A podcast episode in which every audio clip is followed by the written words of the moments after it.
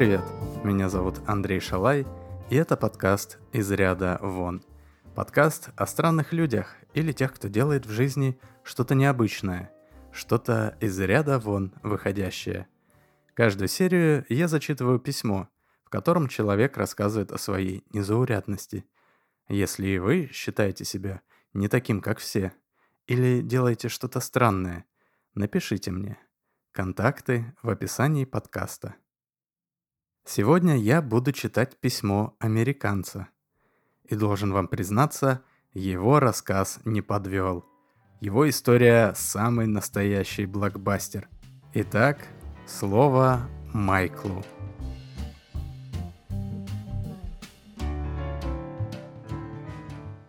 Всем привет, меня зовут Майкл. Родители на самом деле назвали меня Михаилом, но так как я родился в Америке – а именно в Чикаго, то Михаилом или Мишей меня звали только в родительском доме. По жизни я всегда был Майклом. Как вы, наверное, догадались, я родился в семье эмигрантов из России. В общем-то, это единственное обстоятельство, выделявшее меня как-то из общества. А так я до 30 лет был самым обычным офисным работником со стандартной для моего положения жизнью – Походы в бар с коллегами в пятницу, барбекю на заднем дворе, просмотр футбола и баскетбола на диване, отпуск в Мексике или во Флориде. Будущее тоже было предрешено. Брак с какой-нибудь Джессикой или Венди, дети, ипотека, развод и покатушки в Вегас с облысевшими друзьями. Все бы так, наверное, и было, если бы в один прекрасный день я чуть было не убил человека а может кого-то даже и убил. На этом месте нужно сделать небольшое отступление и рассказать, кем я работал. Так вот, я трудился в digital-агентстве и настраивал таргетированную рекламу в интернете. Каждый из вас сталкивался с такой рекламой. Стоит вам проявить легкий интерес к фитнесу, погуглить пару тренажеров и почитать про разные упражнения, и вот вам уже на обычных сайтах и в соцсетях показывается спортивная реклама. Вы заинтересовались отпуском в Бразилии? Нет проблем. Теперь вся реклама крутится вокруг отелей, туров и круизов в Бразилию. Короче, реклама, которую я настраивал, должна была всегда быть направлена на нужную целевую аудиторию. И вот однажды я настраивал рекламу тестов на беременность. Я должен был определить тех, кому эта реклама должна была показываться. Понятное дело, женщинам – в первую очередь в крупных городах, интересы, тусовки и вечеринки, ну и пару других настроек. Настроил и запустил. Прошло несколько дней. Я уже успел поработать на других проектах, и тут я читаю в новостях, что какой-то мужик до полусмерти избил свою 17-летнюю дочь, так как увидел на ее компьютере рекламу тестов на беременность. Этот мужик был членом какой-то очень религиозной и радикальной общины, и решил, что раз его дочери показывается реклама тестов, то она уже не девственница. А так как она не замужем, значит она опорочила себя и всю общину. В общем, она чудом осталась жива, благо полиция успела приехать до того, как папаша проломил дочери череп. Для меня это был шок. Это была реклама тех самых тестов, с которыми я работал. Получается, из-за нашего таргетирования несчастная девочка чуть не погибла. А что, если моя реклама действительно кого-то убила? Просто полиция и пресса про это не узнали. Какого хрена то, чем мы занимаемся, вообще законно? Мы без спросу делаем публичной достаточно приватную информацию о пользователе. Да, сейчас на сайтах при первом посещении есть возможность принять или отменить обработку персональных данных. Но откуда обычный пользователь знает, что это вообще такое? Среднестатистический посетитель сайта – нажмет на что угодно, лишь бы всплывающее окошко с непонятными словами и настройками быстрее исчезло. Короче, после того случая я впал в глубокую депрессию. Я много пил, и меня уволили с работы. Чтобы оплачивать счета, я устроился работать в закусочную делать бургеры на кухне. Обычная работа, где можно было отключить мозг, ничего примечательного.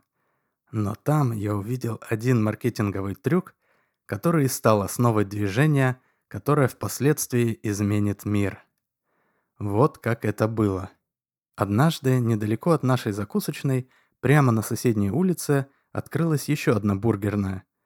Ну и чтобы привлечь к себе внимание, конкуренты наняли людей, которые в костюмах бургеров стояли на перекрестке и раздавали листовки с приглашением зайти в новое заведение. Владелец нашей закусочной был от всего этого, разумеется, не в восторге. И он придумал, как помешать конкурентам распространять свои листовки. На самом видном месте в нашем кафе, в центре зала, он повесил плакат с новой акцией. «Принеси листовку конкурента и получи лотерейный билет с шансом на скидки или бесплатный обед». Лотерейные билеты он напечатал дома на принтере, скомкал в бумажные шарики, сложил их в ящик, а ящик поставил рядом с кассой. Шанс на выигрыш был мизерный. Из тысячи шариков было только 10 с выигрышем 5% скидки и 2 с бесплатным обедом. Но людям этого было достаточно, и они понесли нам листовки. Сарафанное радио тоже отлично сработало, и люди специально делали крюк, чтобы взять листовку конкурента и в итоге прийти к нам. Вскоре конкурентам надоело тратить деньги на листовки, две трети которых попадали к нам, и раздача прекратилась. Сначала я про себя просто отметил, что это забавный маркетинговый ход. Но потом, как-то раз вечером, я в компании с бутылкой бурбона лазил по разным сайтам в интернете, чтобы посмотреть на работу моих бывших коллег. Я смотрел, какую рекламу на меня таргетировали.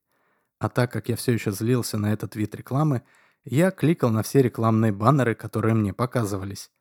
Я знал, что за каждый мой клик заказчик этой рекламы заплатит деньги. И тут меня осенило. То, что я кликаю по рекламе и ничего не покупаю, это как слону дробинка. Если я сам начну много раз кликать по одному и тому же баннеру, то система автоматически распознает манипуляцию и убережет рекламодателя от существенных потерь. Но если на рекламу начнут кликать десятки тысяч реальных живых людей, при этом ничего не покупая, то это будут самые настоящие клики, за которые придется заплатить. И так же, как с листовками, если рекламодатель увидит, что несмотря на потраченные на рекламу деньги, продажи никак не увеличиваются, он просто перестанет пользоваться таким видом рекламы. Ну, держись, грёбаная интернет-реклама. Я допил бурбон и понял, что пришел час расплаты. Осталось придумать, как найти и организовать толпу сторонников, чтобы они кликали на таргетированную рекламу. Что ж, начинать нужно всегда с малого. Напомню, я работал в закусочной, и там я не только жарил бургеры, но и складывал их в бумажные пакеты, если их заказывали с собой или заказывали доставку на дом. В день я спокойно мог расфасовать около сотни бургеров, это примерно 500 бургеров за неделю. Таким ресурсом грех было не воспользоваться.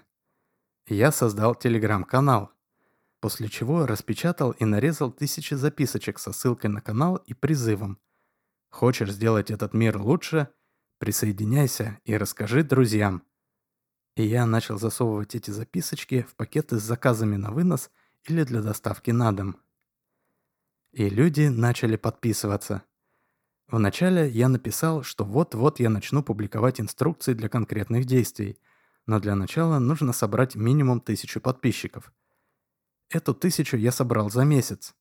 Еще через месяц на канале было уже пять тысяч человек. Люди реально рассказывали друзьям о таинственном канале, который собирается сделать мир лучше.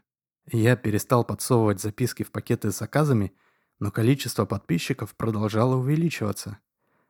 Я решил, пора, и обратился к своим подписчикам. Вот что я написал. Друзья, любое улучшение мира – это всегда борьба.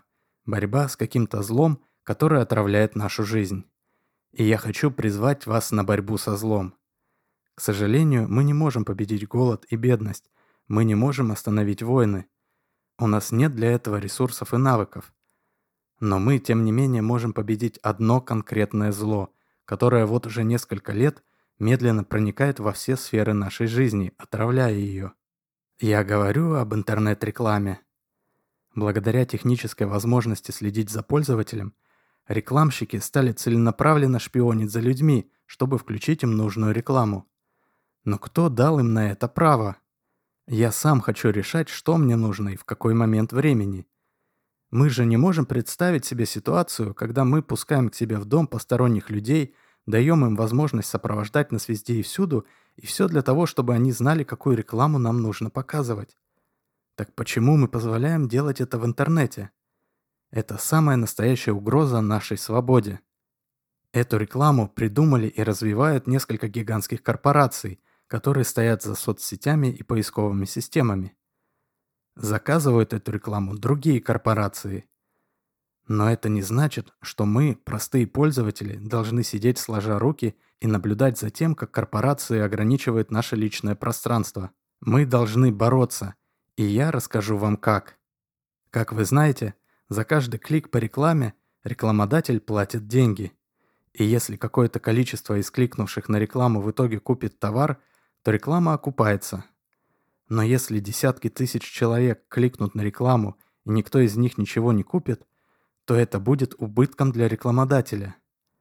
А если реклама не будет себя окупать, рекламодатель перестанет ее оплачивать.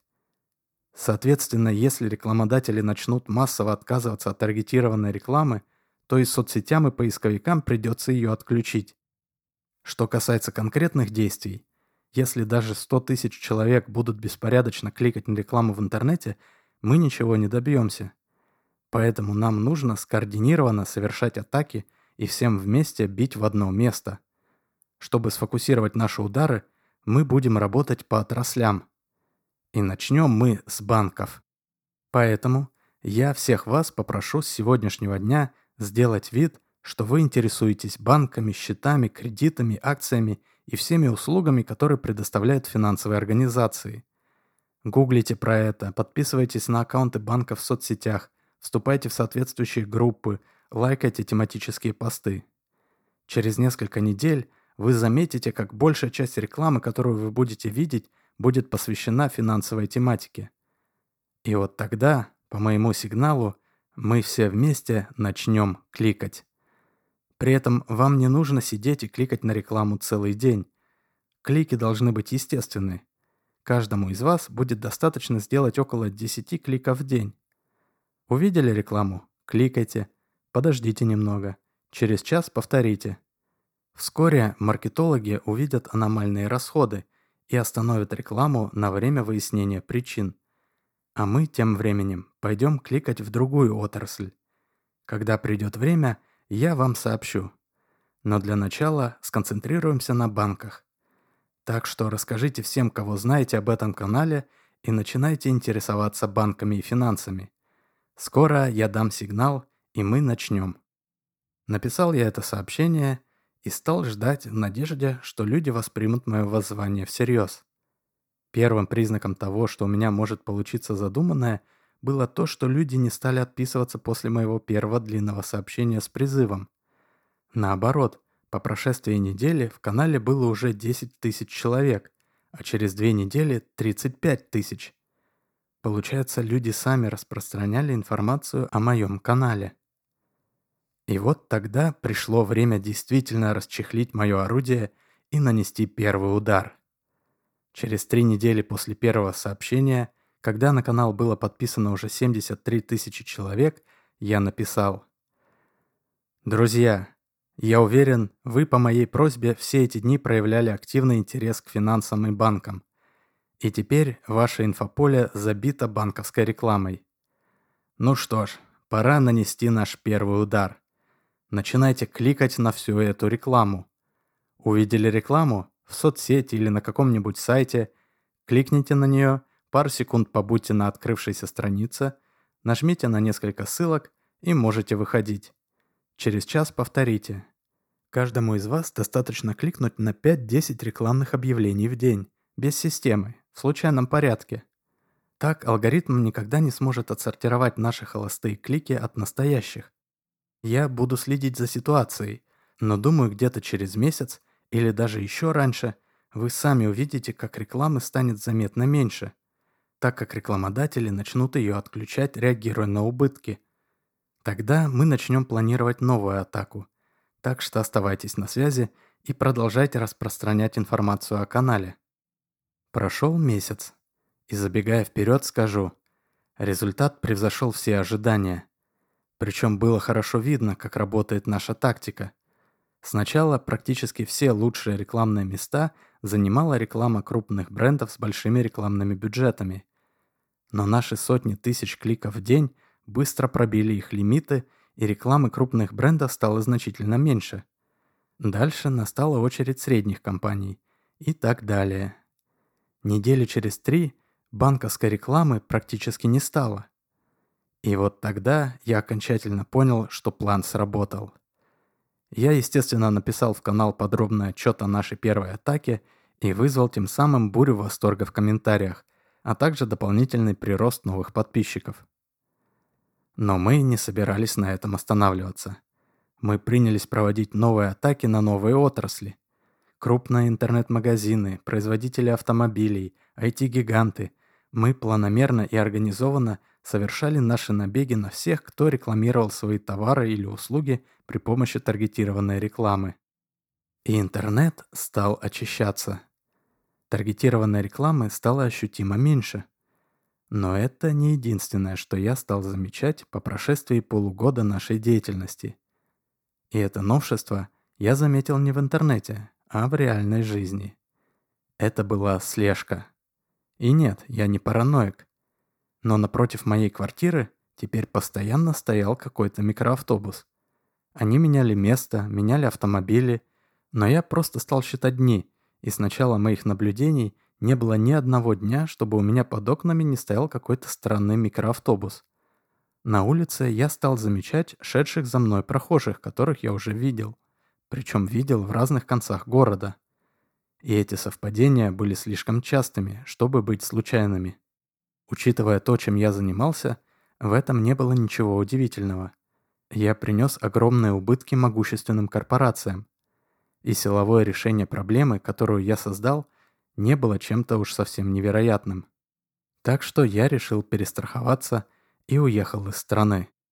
Я перебрался в небольшое островное государство, где я смог под подставным именем и левым документом обустроить относительно комфортный быт и оставаться незамеченным. По крайней мере, какое-то время. И тут вы спросите, на какие деньги обычный работник закусочной смог провернуть такой переезд и приобрести поддельные документы? Ответ прост. От родителей я в детстве слышал такую притчу. Явился Бог к человеку и говорит, «Выполню любое твое желание, но с одним условием. Чего бы ты ни пожелал, я дам твоему соседу в два раза больше». Попросишь лошадь? Тебе дам одну, твоему соседу две. Попросишь большой дом? Сделаю, но у соседа будет дом в два раза больше. И так далее. Человек немного подумал и говорит. Господи, выколи мне глаз. Поняли, на что я намекаю? Несмотря на то, что было очевидно, что мы атакуем всю таргетированную рекламу в интернете, находились компании, которые выходили на меня и просили прицельно атаковать их конкурентов. За это они были готовы платить баснословные деньги. Такого рода предложения я всегда с радостью принимал. Мы бы ту рекламу все равно скликивали, а так я получал от них деньги, на которые я рекламировал свой канал, тем самым увеличивая свою армию. Эти же деньги и помогли мне уехать из Америки и пропасть с радаров корпораций, как мне тогда казалось. В общем, после моего переезда мы с новой силой продолжили нашу борьбу. Кстати, тогда я сделал еще одно любопытное наблюдение. Мой метод взяли на вооружение всевозможные борцы с режимом в разных авторитарных государствах. Об этом мне рассказал один из подписчиков из России. У них уже была организована широкая сеть сторонников, чуть больше миллиона человек. Но 90% из них в связи с высокими рисками не были готовы активно участвовать в борьбе. Но вот лидеры оппозиции увидели мой метод и поняли, что это идеальный инструмент борьбы, когда у тебя есть большое количество сторонников, готовых выполнять простые действия в интернете. Раньше они подписывали петиции и репостили оппозиционные посты в Фейсбуке. А теперь они начали кликать на рекламу. Как мне объяснили, в России чуть ли не больше половины крупных бизнесов связано с государством или напрямую ему принадлежит. Государство владеет крупными банками, телефонными операторами, машиностроительными компаниями. Государство контролирует главную соцсеть и поисковик. И оппозиционеры начали просто организованно кликать на рекламу государственных корпораций, а рекламу мелких и средних частников не трогали. А если миллион человек будет делать несколько кликов в день на рекламу, за которую рекламодатель платит даже по доллару за клик, то это серьезные убытки. Таким образом, оппозиция решила ослабить государственный сектор и параллельно усилить относительно независимый бизнес, в надежде на то, что предприниматели будут союзниками оппозиции. Такие же истории я слышал про Иран и Венесуэлу. Тема эта относительно новая, так что я не знаю, что из этого получится, но в любом случае наблюдать за этим любопытно. Но вернемся к моей борьбе. Итак, я сидел на острове и занимался уничтожением таргетированной рекламы в интернете. Все было хорошо. Слежки за собой я не замечал, и я расслабился. Как выяснилось, напрасно. Как-то раз я возвращался домой из магазина. Я зашел в свой дом, прошел на кухню, бросил пакеты с едой и направился в гостиную. Как вдруг заметил, что все окна на кухне были закрыты. Хотя я точно помнил, что перед выходом я их открыл, так как был уже вечер и мне хотелось запустить в дом немного свежего воздуха. Я сразу понял, что что-то не так, и тихо развернувшись, быстрым шагом бросился к выходу. Но было уже поздно. В дверях стоял какой-то рослый мужик с каменным лицом и сверлил меня взглядом. Из гостиной вышли еще двое крепких парней, одетых во все черное. Один из них жестом пригласил меня пройти в комнату. Честно признаюсь, я никакой не герой. Я жутко испугался и покорно подчинился непрошенным гостям. Когда мы все вместе сидели в комнате, один из них, лысый здоровяк, наконец сказал. «Я думаю, ты прекрасно знаешь, почему мы здесь». «Догадываюсь», — тихо ответил я. «У тебя есть всего два варианта», — спокойно продолжил Лысый. «Первый. Мы говорим тебе, что нужно сделать. Ты исполняешь. Мы расходимся, и на этом вся история заканчивается. Второй. Мы говорим тебе, что нужно сделать. Ты отказываешься. Мы используем спецсредства». Он кивнул на большой дорожный чемодан в углу комнаты. «И заставляем тебя выполнить нашу просьбу, после чего ты исчезаешь. И тебя Точнее, то, что от тебя останется, никто никогда не найдет. Я так понимаю, речь идет о моей деятельности, о моей борьбе с интернет-рекламой? Совершенно верно.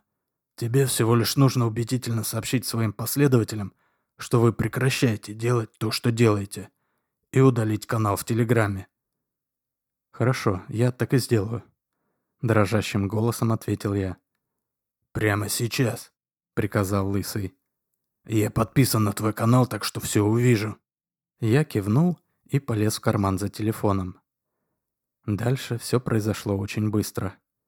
Я услышал звон разбиваемого стекла и увидел, как из окна в гостиную полетели небольшие металлические цилиндры. Когда один из них оказался на полу передо мной, я увидел, а точнее услышал, что из цилиндра с шипением начал выходить какой-то газ. Это было последнее, что я запомнил. Буквально через несколько секунд после прилета этих штуковин я отрубился. Мои гости, видимо, тоже, так как их я уже больше никогда не увидел. Очнулся я уже в чужом доме. И я долго не мог понять, что это за место. Из-за обилия скульптур, лепнины, пафосных картин на холстах в золотых рамах, я подумал, что я оказался в каком-то музее. Но вскоре по широченной лестнице с бархатным ковром – ко мне спустился какой-то усатый мужик в халате и домашних тапочках. «Привет, Майкл. Рад, что ты наконец проснулся. Как ты себя чувствуешь? У тебя ничего не болит?» Добродушно обратился он ко мне на английском с испанским акцентом. «Привет», — ответил я. «Я вроде цел, только голова немного болит. Где я? Сколько времени я был в отключке?» «Ты у меня дома, и ты в безопасности. Ты проспал около суток, и ты, наверное, жутко голоден. Сейчас тебе принесут поесть. Ты подкрепишься, и мы продолжим наш разговор». Так и случилось.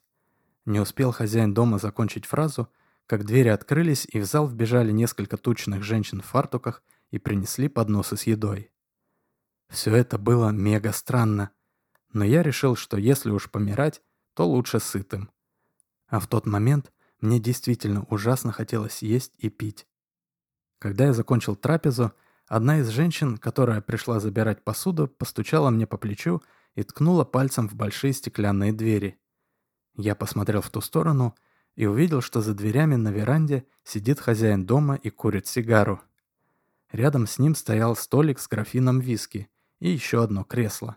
Именно на это кресло мне настойчиво указывала женщина. Так что я встал и прошел на веранду.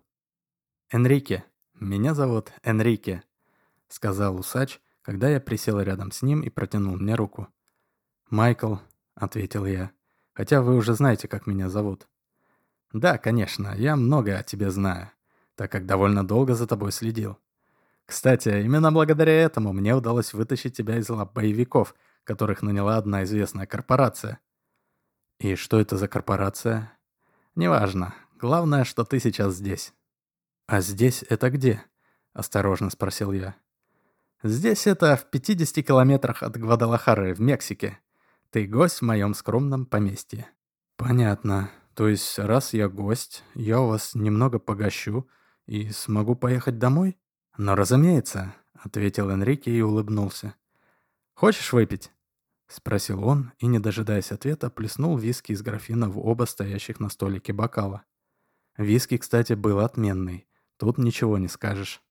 «Так вот», — продолжил Энрике, — «ты мой гость. Но я хотел бы, чтобы ты оказал мне одну маленькую услугу.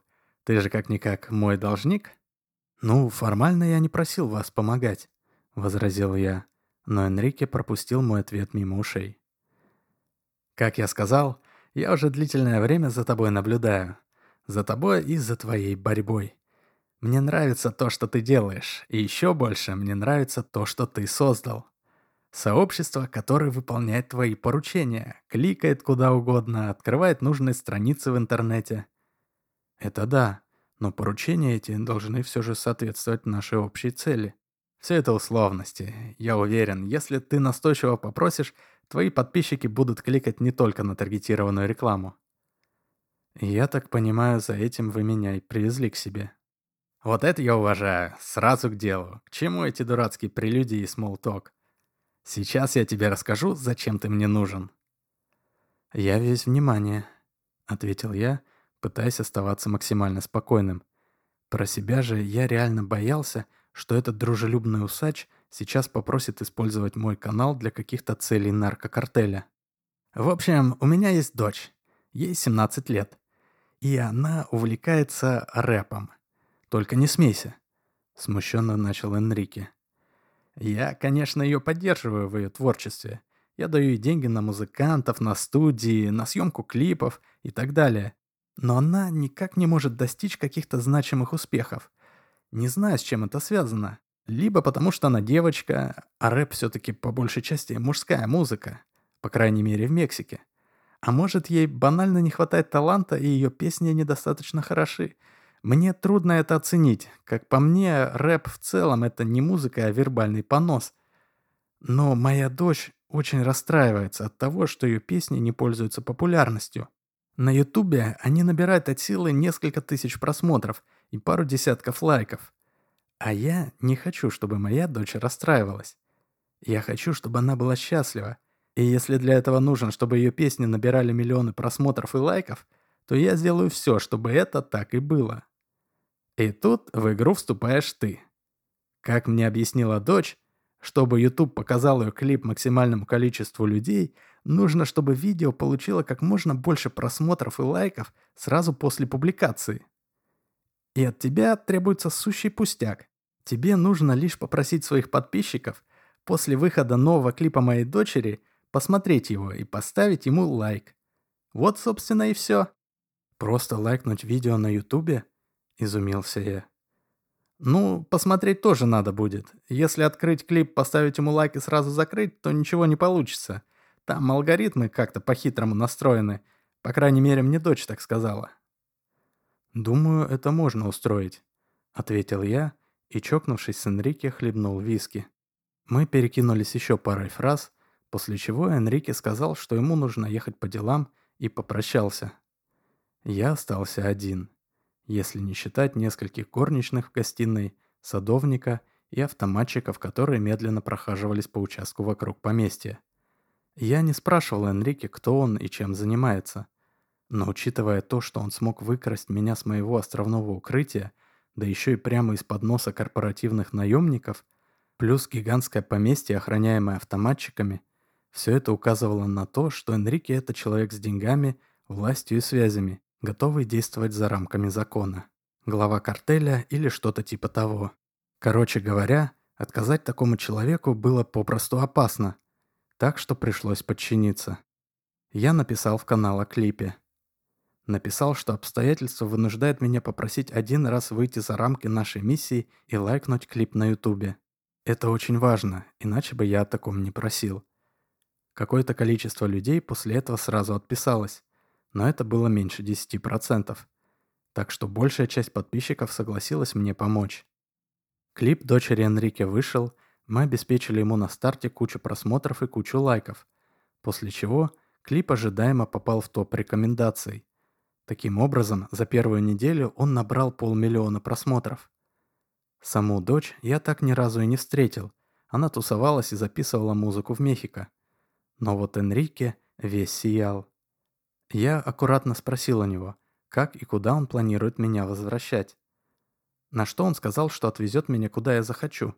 Но раз наш трюк так классно сработал, нужно бы его повторить. Ну что ж, возражать было все еще страшно. Так что я решил помочь еще один раз. Благо новый клип должен был выйти через неделю. Прошла неделя. Мы продвинули еще один клип дочери Энрике. От моего телеграм-канала отписалось еще тысяч десять подписчиков. Я решил, что пора ставить вопрос ребром. Вечером за ужином, когда мы с Энрике скромно отмечали успех клипа, я, набравшись смелости, сказал. «Энрике, я свою часть уговора выполнил. И теперь мне пора бы вернуться к моей изначальной цели. Таргетированная реклама сама себя не победит. Давно пора, Майкл.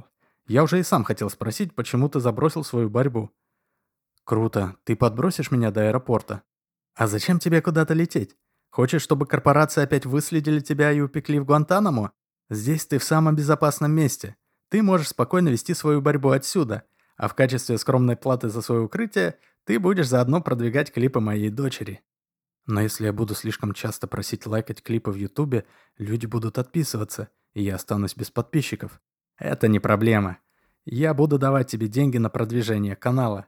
Ну и ты объясни им, что этими лайками оплачивается твоя безопасность, чтобы ты дальше мог координировать ваше сопротивление корпорациям. Ты, конечно, можешь отказаться, но сам понимаешь, не будет лайков, не будет и безопасности. И всякое может случиться», — сказал Энрике и пристально посмотрел мне в глаза. Желание возражать быстро отпало. Пришлось подчиниться. Но сразу после того разговора я стал разрабатывать план, как мне оттуда выбраться. Я понимал, что просто перелезть через забор не вариант. Если Энрике нашел меня на острове, то уже в Мексике мне от него точно не скрыться. Нужно было заставить его самого меня отпустить. И вот как я это сделал. Как-то раз мы сидели с Энрике в гостиной и играли в приставку. Вдруг снаружи послышались крики охранников. Через 10 минут крики утихли, и один из охранников пришел отчитаться. Говорит, к поместью приехала группа американских туристов и начали все вокруг фотографировать. Охране удалось их прогнать. Энрике поржал, и мы продолжили играть. Похоже, инцидент повторился в тот же день вечером. На следующий день было уже три группы туристов. Через день – четыре. Дальше количество туристов начало резко расти. Это были уже довольно крупные группы из Америки и Европы, иногда даже с гидами. Энрике пришлось выставить дополнительные кордоны на подъездах, но иностранные туристы жаловались в свои посольства на автоматчиков на дороге. Это создавало дополнительное давление на Энрике со стороны мексиканских силовиков – а некоторые особо наглые туристы пробирались к поместью пешком через лес, чтобы его сфотографировать. После очередного такого случая, когда охранники, матерясь на всю округу, прогоняли группу каких-то шведов обратно в джунгли, я решил, что пора раскрыть карты. «Энрике», — спокойно начал я, — «а ведь я могу все это прекратить». «Серьезно? И как ты это сделаешь?» С энтузиазмом ответил Энрике. Так же, как и начал. Погоди, так это твоих рук дело? Ага. И зачем ты это сделал? Ты же понимаешь, чем ты рискуешь? Энрике сделался очень серьезным. Понимаю, но я перестраховался. Если ты хочешь, чтобы это прекратилось, тебе придется меня отпустить. Тогда даю тебе один шанс объясниться и назвать причину, почему мне просто не заставить тебя сделать это. Я заставлял людей делать вещи и похуже. У меня был запасной секретный канал, куда можно было попасть только по личной рекомендации пятерых членов этого запасного канала. Там было гораздо меньше людей, всего несколько тысяч, но зато там были только проверенные и верные товарищи. Там я попросил о помощи, описав свою ситуацию. В итоге мы отметили твое поместье как достопримечательность на Google Maps и написали несколько тысяч положительных отзывов. В описании мы написали, что это древнее поместье самого Кортеса. Таким образом, твой дом стал достопримечательностью с самыми высокими оценками во всей округе.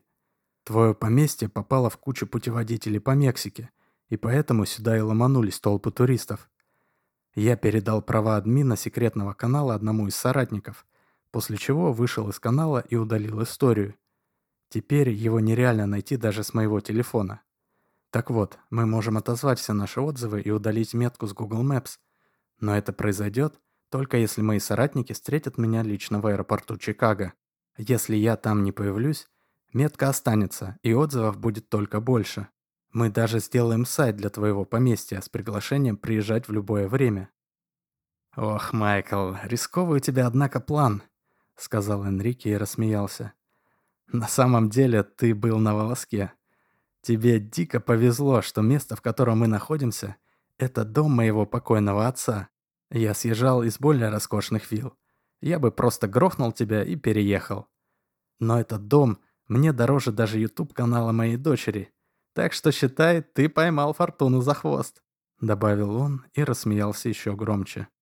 Таким нехитрым способом мне удалось убедить Энрике меня отпустить. Сейчас я нахожусь в еще более секретном месте и продолжаю войну с таргетированной рекламой. Здесь уже не так комфортно, да и климат, если честно, так себе. И я иногда с некоторой ностальгией вспоминаю те недели, которые я провел на вилле у Энрике. Никаких забот, классная погода и вкусная еда. Если меня обнаружат в новом убежище, наверное, попрошусь обратно к Энрике и буду вести борьбу оттуда. Вот такая история. С уважением, Майкл.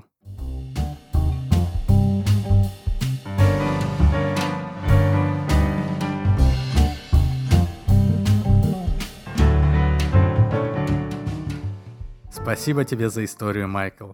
Вот уж действительно необычно ты организовал подполье. Удачи тебе в твоей борьбе.